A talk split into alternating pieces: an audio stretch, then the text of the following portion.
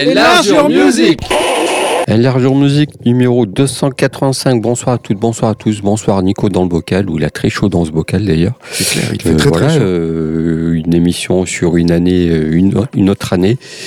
Et on attaque le très très lourd, comme on disait l'autre fois. Eh ben, salut euh, aux auditeurs, aux auditrices, salut euh, Steph. Et oui, on continue euh, Back to the Future, comme tu dis. On Ouais. continue les années. Et donc, cette fois-ci, 1992, partie 1. Attention. Oui, parce qu'on n'a plus le choix maintenant. On Il y a tellement de disques qui sortent. Et moi, j'ai fait un tri entre ce qu'on avait diffusé et pas diffusé, puis des disques qui étaient, même si on en avait déjà parlé, qui, qui à mon sens, étaient indispensables. Et puis voilà, juste une pi- petite piqûre de rappel sur certains grands disques. En tout cas, on s'est fait plaisir. Alors, 92 au cinéma, c'est euh, Reservoir Dog de Mr. Tarantino. Basic Instinct de Mr. Paul Verhoeven. C'est arrivé près de chez vous, un de mes films cultes de Poulvord, Belvaux et Donzel. L627 de Tavernier. ouais. L'amant de Jean-Jacques Hano, Batman de Tim Burton, Dracula de Coppola, Dernier Mohican de Michael Mann, Malcolm X de Spike Lee, Player de Robert Altman. Enfin voilà, euh, j'en passe. Et et- puis c'était des grandes années de cinéma aussi. Ah ouais, ouais, non, mais- également. Et puis en bande. enfin, en- pour nous, c'est no- notre, notre, âge- notre période d'or, je trouve. Oscar du meilleur film, c'est Impitoyable de Clint. Oui. Et sinon, c'est l'année des décès de- des actrices Arletty, euh, Marlène Dietrich et euh, de Jean Poiret. D'accord. Voilà. Alors, pour entrer dans le, vif du sujet, je vais passer euh, Dazzling euh, Killman, qui était un groupe américain de mat rock qui était de Saint-Louis, euh, formé en 90. C'est un groupe qui a publié quatre singles, deux albums avant de se séparer en 95, donc quasiment un groupe perdu de vue. En fait, la majorité sont sortis sur le label indépendant Skingraft Record, un label qui est devenu culte par la suite par son catalogue hardcore. Alors, c'est un groupe qui était formé d'étudiants de jazz, originaires du Midwest. Musicalement, il combinait euh, le punk britiste avec des arrangements jazzy complexes qui, un peu, qui rappelaient le style de Sun Ra. Et en fait, en prenant l'influence du hardcore et de la musique jazz, Daisy Killman, il a contribué à l'émergence de genres comme le matrock et le post-metal, donc c'est pas rien. Ouais. Ils, ont, ils sont d'ailleurs reconnus, euh, et- enfin eux, ils a- ont reconnu avoir des influences aussi diverses qu'Ultraman, Black Flag, Minuteman, Captain Beefheart, Big Black, mais aussi Mike Davis et John Coltrane. Donc tu vois, c'est Ah oui, C'est des vaste. influences totalement différentes. ouais. et- Captain Biffer, qui est un monde aussi. qui C'est ça. sépare. Et après cette série de petits formats, le groupe il sort en 92 Dig Out the Switch, un album qui est absolument génial, mais que Dazzling Killman ils vont euh, renier plus ou moins après sous prétexte qu'il représentait pas franchement la musique euh, qu'ils faisaient à ce moment-là parce que ça avait mis du temps à sortir et ça a été enregistré par un de leurs premiers fans. Je te le dis en mille, Mr. Steve Albini. Elle est toujours là. Et après, bah, en fait, c'est un groupe qui a pas eu euh, dans ce genre-là la même renommée que des groupes un peu familiers comme euh, Jesus Lizard, Helmet, No Means No. Mais en fait, tous ces groupes, ils sont unanimes pour saluer l'œuvre de nombreux groupes actuels du hardcore, euh, en fait, qui, qui l'ont cité David Killman comme référence. Donc, ça va de Butch à, à Dillinger Escape Plan en passant par Breach. Enfin, en tout cas, c'est un groupe qui, conna- qui a connu trop de problèmes internes pour continuer l'aventure. Et en fait, ils ont, ils s'entendaient pas. Donc, euh, ils- en fait, souvent, ils se tapaient dessus à la fin des concerts. Donc, euh, Ouais. ça a pas duré. Ouais, donc ça, au bout d'un moment, et en fait, c'est un peu lassant. c'est ça. Et les membres, ils sont connus pour leurs projets d'après, notamment The Mars Volta.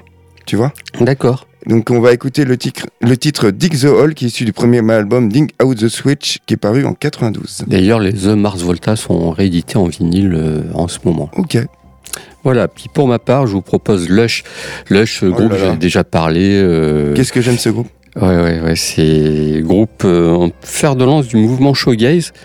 Alors que personnellement, j'ai jamais trouvé que c'était vraiment du shoegaze en fait. Non, non plus. ouais. C'est autre chose. C'est c'est le shoegaze qui aurait euh, flirté avec le, le gothique et la cold wave en fait. Je ne sais pas. C'est un disque en, en groupe un peu incla- Il y a un univers, il y a un son quoi. Oui, oui, c'est ça. Mm. Et donc voilà, on a déjà parlé plusieurs fois. Euh, suite à leurs deux EP, euh, notamment le EP Scar, qui ont été réunis sur une espèce de compile gala, ils sortent, en- ils rentrent en studio pour sortir l'album euh, Spooky. Et quel disque Oh là là. Là, ils ont débarqué, enregistré par Robin Guntry de, ouais, de Cocteau Twins. Euh, le disque est bon, un peu mieux produit, mais c'est pas trop ça qui, qui diffère des, des précédents EP. C'est plus luxuriant, les voix sont beaucoup plus éthérées, il y a une espèce d'ambiance glaciale qui arrive par-dessus tout ça. Euh, c'est, enfin, je sais pas, c'est, comme je disais, c'est froid, c'est, les voix sont éthérées, c'est les textes, euh, des vrais textes, sont vraiment penchés sur les textes. Et ce, ce mix des deux chanteuses qui chantent euh, par alternance, voilà, c'est un grand, grand disque. Euh, des années 90, toujours confondu. Suivra après, euh, deux ans, un ou deux ans après, suivra un autre album, Split, qui est du même niveau. Et après, un troisième Low Life qui est, bah, bah, bah, voilà, ils se sont, ils se sont craqués. Mm. Et puis le batteur euh, mettra fin à ses jours, qui arrêtera le groupe définitivement. Mais ça, c'est une autre histoire. C'est vraiment un groupe qui est méconnu. hein. Ouais, je ouais. trouve sous-estimé. Je les ai vus en concert à Tinal il y a quelques années. Ça faisait bizarre de les revoir. Ils sont reformés avec euh, un autre batteur d'un autre grand groupe. Je ne sais plus qui c'était. Ou le batteur d'Elastica qui est venu avec eux, Ok. avec des projets d'albums et tout, mais c'est vite tombé à l'eau. Il y a juste euh, deux, trois titres sont sortis. Et je vous propose le titre cover et quel titre pour illustrer tout ça de ce grand disque qui est Spooky? Eh bien, on débute cette programmation en 1992 avec les Dazzling Killmen.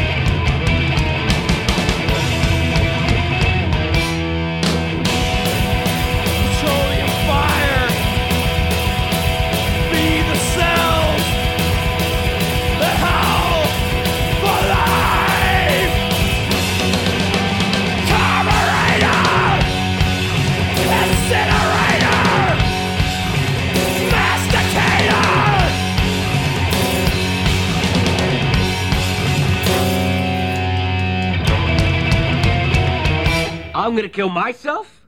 The way you fucking eat, you're gonna have a heart attack by the time you're 50. inside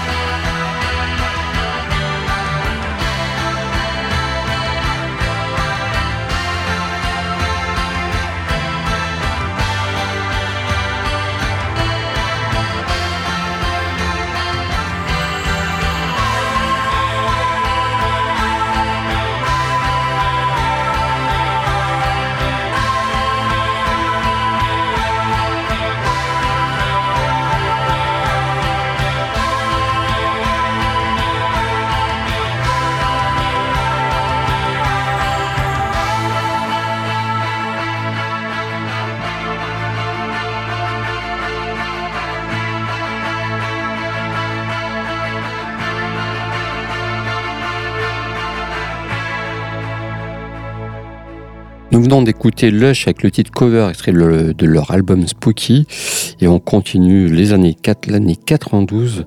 Je vous propose notre groupe culte qu'on ne présente plus, enfin aussi un petit peu vite fait, c'est le groupe, groupe américain Pavement, euh, fer de lance euh, d'un mouvement bah, qui est initié par eux-mêmes sous influence Flying In Records et toute la scène néo- néo-zélandaise qu'on vous a proposé la semaine dernière. Euh, groupe des années 90 qui a jamais eu trop de succès en fait. C'est vrai. sorti culte. 5-6 albums, ils vendent plus de disques maintenant qu'ils sont séparés. D'ailleurs, ils refont une tournée euh, euh, à Barcelone notamment et à Barcelone Ouais, bah oui. uniquement. Voilà, c'est un groupe euh, avec des, des mélodies imparables, euh, des guitares dissonantes, euh, en chemin lofi parce qu'il y a peu de moyens, donc c'est fait à l'arrache. Et cette voix traînante et nonchalante, un peu de Presque Stephen. Malkmus, qui, bah, qui chante presque faux, Ouais, ou c'est il ça. chante faux même, on peut Mm, dire. mm. Mais je sais pas, ils ont jeté en pavé dans la mare du rock, euh, qu'il y avait du grunge qui était là, il y avait l'électronique qui était là, eux ils sont débarqués là-dedans, sans chichi, sans... C'est un groupe qui est sur le côté, en fait, qui est, je trouve, qui est à la marge, en fait. Enfin, qui Ouais, est- Oui, oui, c'est ça, Mm. ouais. Qui est... Et qui a pas eu le succès qu'il mérite en plus, parce qu'on en parle maintenant, mais finalement, euh, même. euh, non, pas non plus. euh, voilà, c'est pas non plus des grands vendeurs de disques. Ah non, c'est clair. Euh, mais voilà, donc c'est avec ce premier Slant Head Enchant, un premier album euh, qui est frais, qui a débarqué comme ça, voilà, qui a ouvert la porte à des groupes comme Silver Juice, enfin tout un tas de groupes, et qui avait cette particularité d'être un groupe singulier en fait, ils avaient leur propre son, et personne n'a pu faire la même chose. Même, même eux, je pense qu'ils n'étaient pas conscients de ça. Et voilà, après la suite, c'est quatre albums qui suivront. Ils garderont cette magie tout le temps, un peu moins sur la fin. Mais Pat Matmus partira sur d'autres projets, etc. Donc c'est seul qui a continué. Et je vous propose In the Mood of, Desert. euh, In the Mood a Desert, voilà mon, mon anglais qui s'absente là. Pour illustrer tout ça, pour un très très grand disque, un très grand morceau. Et je vous recommande aussi la balade Air qui est sur disque, qui est, voilà, qui est belle à pleurer. Ok, eh bien, on enchaînera avec un autre groupe différent, à savoir Face No More. Donc, en fait, après avoir participé à divers groupes de punk de Los Angeles, Billy Gould et Randy Bottom, un pianiste de formation classique qui déménage à la fin des années 70 à San Francisco pour étudier le cinéma. Et en fait, il recrute euh, Mike Bordin, un batteur qui est spécialisé dans les rythmes tribaux africains, auquel il ajoute euh, Jim Martin, qui fait ses débuts. euh, qui lui a fait ses débuts dans Vicious Hatred, où est passé en fait Cliff Burton, le premier bassiste de Metallica. Et c'est là qu'ils nomment leur groupe Fest No More d'après euh, un cheval de course sur lesquels les musiciens ils avaient parié, avec succès d'ailleurs. Et euh, dans les clubs où ils se produisent, ils invitent euh, chaque soir un membre du public à monter sur scène pour chanter. Il y a notamment Courtney Love qui, qui va chanter et un travesti excentrique du nom de Chuck Mosley qui va devenir leur premier chanteur. S'ensuit un premier album, We Carolotte, qui sort en 85.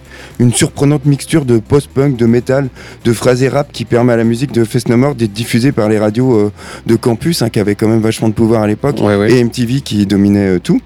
L'album euh, suivant, c'est Introduce Yourself, qui sort en 87, qui pousse plus en avant euh, ce mélange bizarre de funk, de trash et de jazz. Et en fait, Chuck Nosley, qui était un drogué alcoolique notoire, il est vite viré et il est remplacé par Monsieur Mike Patton. Ouais. Mike Patton, âgé de 20 ans, qui lui a déjà chanté pour Mr. Bungle, un groupe délirant avant-gardiste entre, on va dire, John Zorn, Frank Zappa, la disco et le death metal. Tu vois, un sacré mélange. Un chanteur exceptionnel qui peut interpréter à la fois des airs d'opéra. Et lui il ajoute ses propres paroles à des titres déjà enregistrés par Fest No et l'album suivant qui sort c'est en 89 c'est euh, Real Thing qui va euh, être une réussite. Alors sur scène euh, Patton il se permet toutes les outrances hein. il arbore des masques SM euh, il boit même parfois sa propre urine, donc c'est un barjot euh, total. Des rumeurs le décrivent comme un dépravé et il aime d'ailleurs en jouer. Il communique le numéro de téléphone personnel des stars dans les festivals sur lesquels elle joue devant 70 000 personnes. Enfin, le mec est complètement barré. Et en fait, selon moi, en 92, Fest sort selon moi euh, sa pièce maîtresse, Angel Dust, un disque le plus audacieux où là se côtoient les hurlements, la musique d'ambiance, de la pop mélodieuse, du rap, de la dance, du trash metal, une mixture fourre-tout. Franchement, c'est mon album préféré de Fest un album culte et euh, dont on va écouter le titre Midlife Crisis. Et tout de suite, c'est Pavement et leur euh, refus de s'enfermer dans une niche musicale.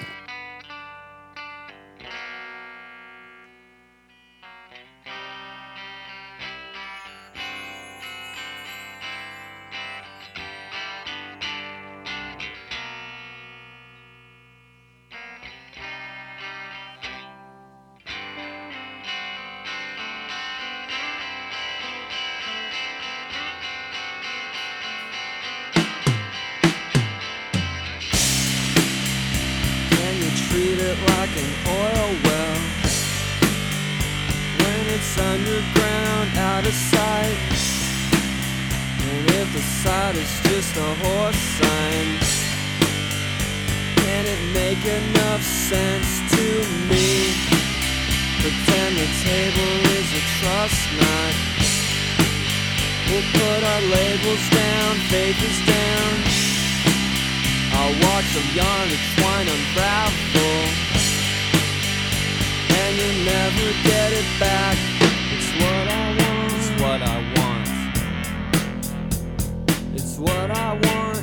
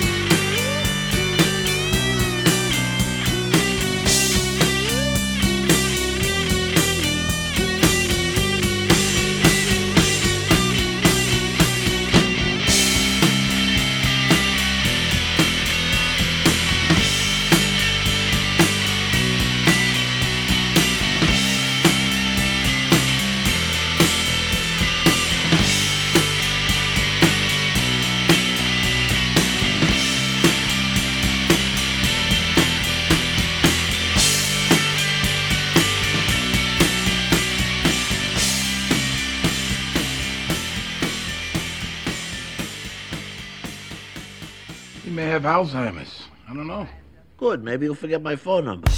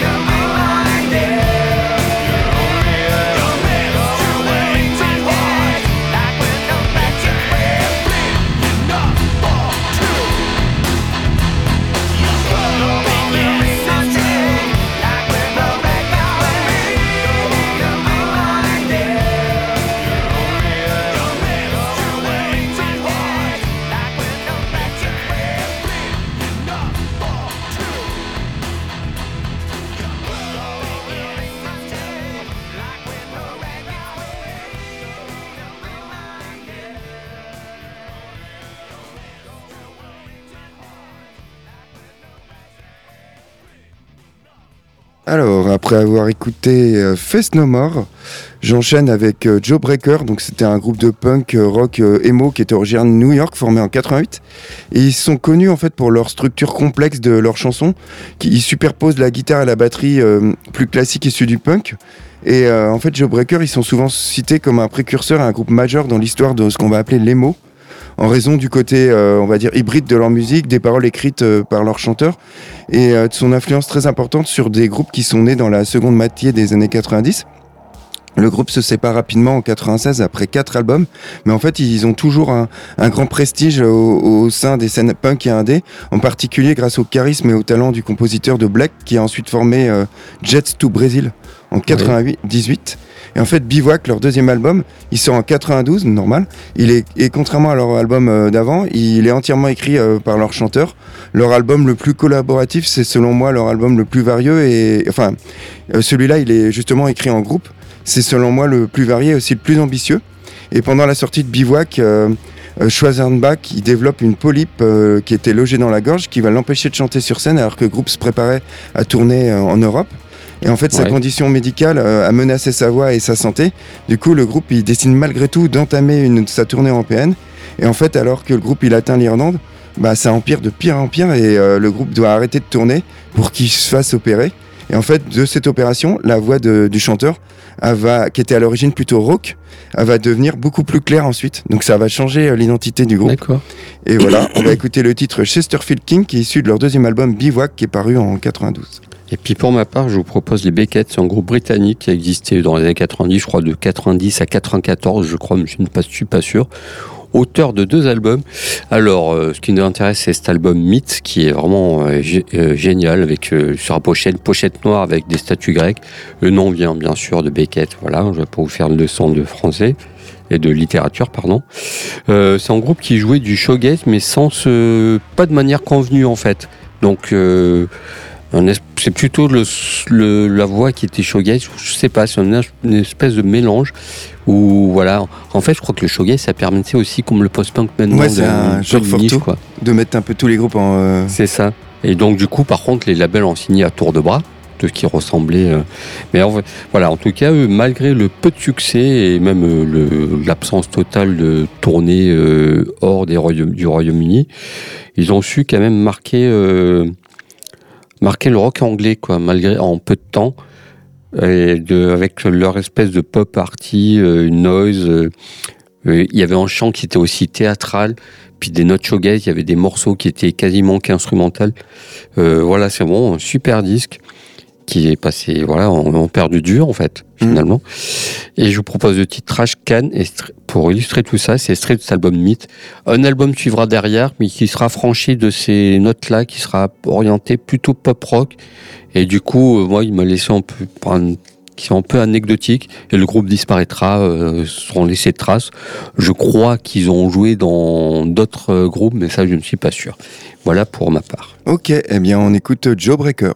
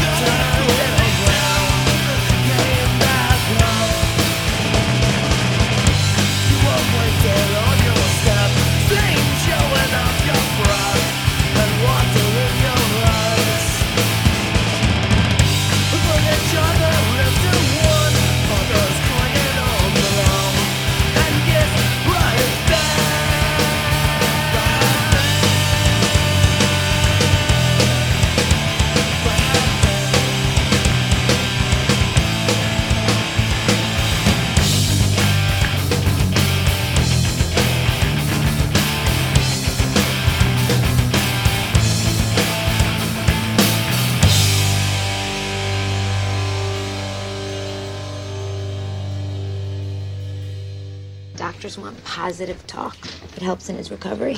Got it.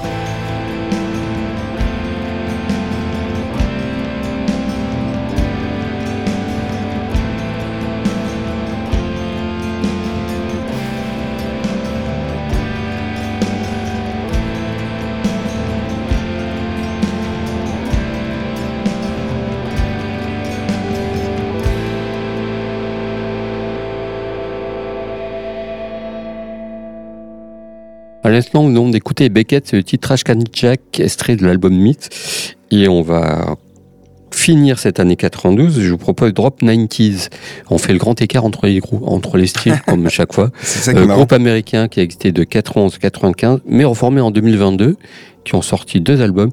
C'est un, dis- c'est un groupe qui est assez mé- totalement méconnu. C'est avec cet disque, euh, ce disque incontournable de Noise qui alterne euh, le décharge électrique et les balades, balades malsaines un peu sous tension, euh, un peu débridées. C'est le seul groupe euh, américain qui a s'être inspiré du son shoegaze anglais, encore du shoegaze, mais il y en avait beaucoup en, en- ce, ce début des années 90. Voilà, c'est il y a un peu de grunge dedans, c'est une belle pochette avec une nénette qui sort de qui est dans la rue avec un flingue à la main. C'est un- enfin, ce groupe, ce- cet album-là est culte. Le deuxième, je ne connais pas, puisque ce qu'ils ont fait après, je ne sais pas. Je crois qu'ils seront aussi dans d'autres groupes pendant ces périodes-là. Mais voilà, on ne sait pas grand-chose dessus. En groupe, encore en groupe perdu de vue, que je vous invite à découvrir ou redécouvrir. C'est ça qui est marrant aussi, c'est de trouver des groupes perdus de vue et finalement il y a une source euh, intarissable. Ah oui, puis ces périodes-là, il y en avait, euh, c'est clair. Alors, je vais enchaîner avec Ministry. Donc, Ministry, qui dit Ministry, dit Allur- Jurgensen.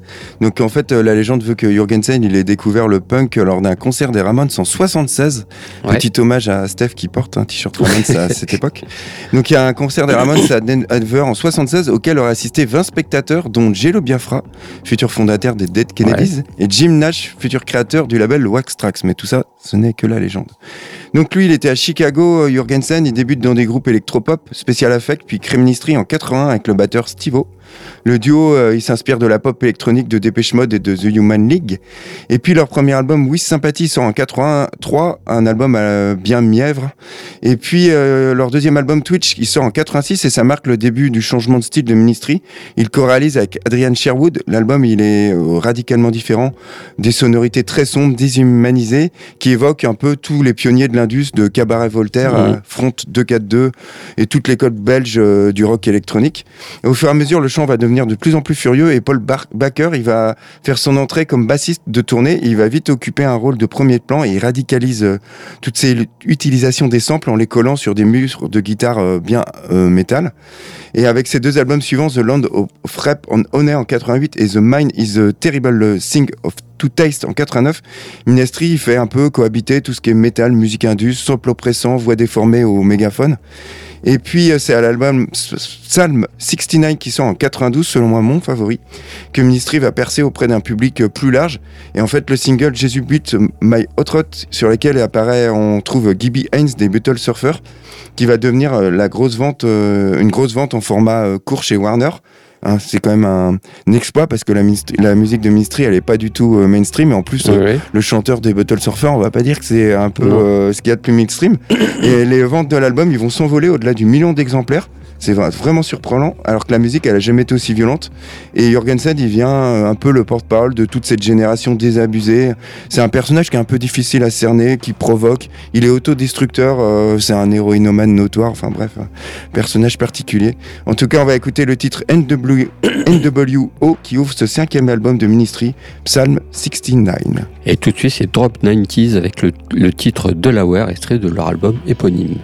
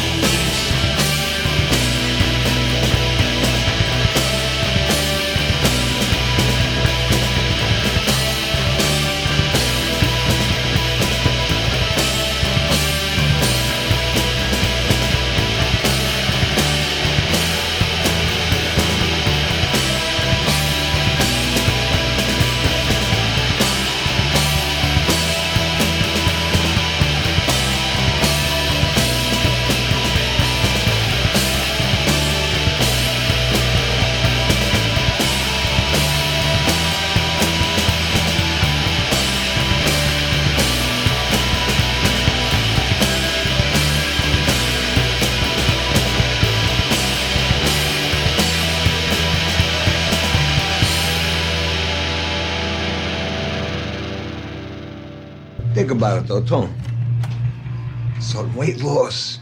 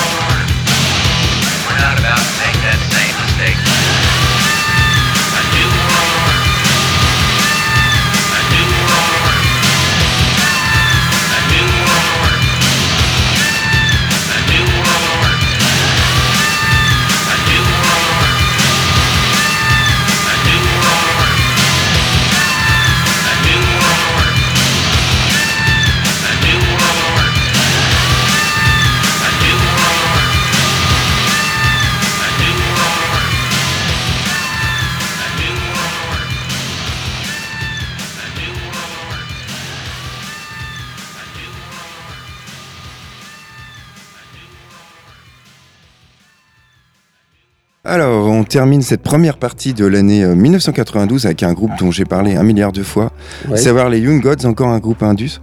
Un groupe suisse qui voit le jour en 85 sous l'impulsion de Franz Tichler, guitariste de formation, qui en fait va délaisser son instrument de prédiction pour s'intéresser au sampler. À l'époque, c'était un objet euh, technologique qui était fraîchement débarqué sur le marché. Et lui, il désire aller à contre-courant de la musique rock conventionnelle. Ils font donc un trio sans guitare. Et à la sortie du premier album éponyme, le succès est tel qu'il est élu euh, disque de l'année par le Melody Maker. Dans la foulée, il sort euh, L'eau rouge, leur second album. Puis en 91, euh, suite à une commande du Festival du Bois de la Bâtie à Genève, les Young Gods, ils revisitent les plus grands succès de Kurt Weill, compositeur attitré de Brecht. Il faut attendre 92 et leur album TV Sky, encore une fois mon préféré, pour que les Suisses réussissent une percée euh, au niveau international. Et quand TV Sky il sort en 92, le groupe euh, vient de faire une tournée au début des années 90 aux États-Unis. Il est, il s'est un peu abreuvé de toutes ces formations grunge qui redéfinissent un peu euh, le son du moment. Les références s'ouvrent alors à une Amérique un peu plus ouverte au rock psychédélique californien, qui alors apparaît dans leur musique, euh, qui est un disque singulier de leur discographie. Et en fait, c'est Rossi Mosiman qui produit le disque, et il est connu pour avoir joué au sein des Swans, une des influences premières des Young Gods. Et en fait, il en résulte un disque euh, à mi-chemin entre euh, le heavy, le cosmique, influencé autant par les Doors, du, un peu du Jim Morrison à la Sauce Ministry. Un disque incroyable d'Indus dont on va écouter le titre Skin Flowers qui est issu de ce quatrième album TV Sky. Puis pour terminer, pour moi, ça sera PJ Harvey. J'en ai souvent cité cet artiste incontournable. Euh, en 92, a débarqué avec l'album Dry. Euh, et avec euh, voilà, c'est un album sale, crade, simple mais nova- novateur. Qu'est-ce que je peux vous dire dessus? C'est c'est un chef-d'œuvre du rock féminin qui est rageur, qui est emprunt, qui est rebelle, qui est enfin voilà, c'est un grand disque, un chef-d'œuvre pour une artiste qui, qui va éclore euh, cette période à ce moment-là. John Peel était par là, forcément. Toujours. John Parrish était là aux guitares et à la production, forcément aussi, donc elle était bien entourée pour pouvoir décoller. Je vous propose le titre Dress, au titre, c'est un titre expli- explicitement sexuel. Euh, voilà, ces titres sont crus, c'est, je sais que, rien que vous dire de plus, juste écouter, euh, écouter cet album qui est vraiment incontournable avec cette pochette un peu, en- un- un peu, un peu très étrange avec cette bouche, euh, avec ce rouge à lèvres qui est Mm. mal foutu, puis elle qui est en photo en noir et blanc derrière, Enfin, vraiment un très grand disque. Il suivra d'autres grands disques et d'autres disques un peu moins intéressants. Enfin, un peu moins, euh, pas intéressant, c'est différent. Différent, Voilà, ouais. le terme est différent. Mais voilà, c'est une artiste qui, Qui cherchera toujours à se culte. renouveler sans perdre sa patte et son identité. Mais pour le moment, on est sur Dry et voilà, grand disque. Et puis Et on se quitte là-dessus. Ouais, bah ça fait du bien d'écouter cet artiste. Finalement, on l'a pas souvent passé. Oui, c'est ça. Souvent cité, mais peu, peu passé. C'est ça. En tout cas, on termine cette année, enfin cette année, cette première partie de l'année 92 avec les Young Gods et PJ Harvey. Et on se retrouve la semaine prochaine pour la partie 2. Attention, Yes. qui va-t-il avoir Bye bye. Bye bye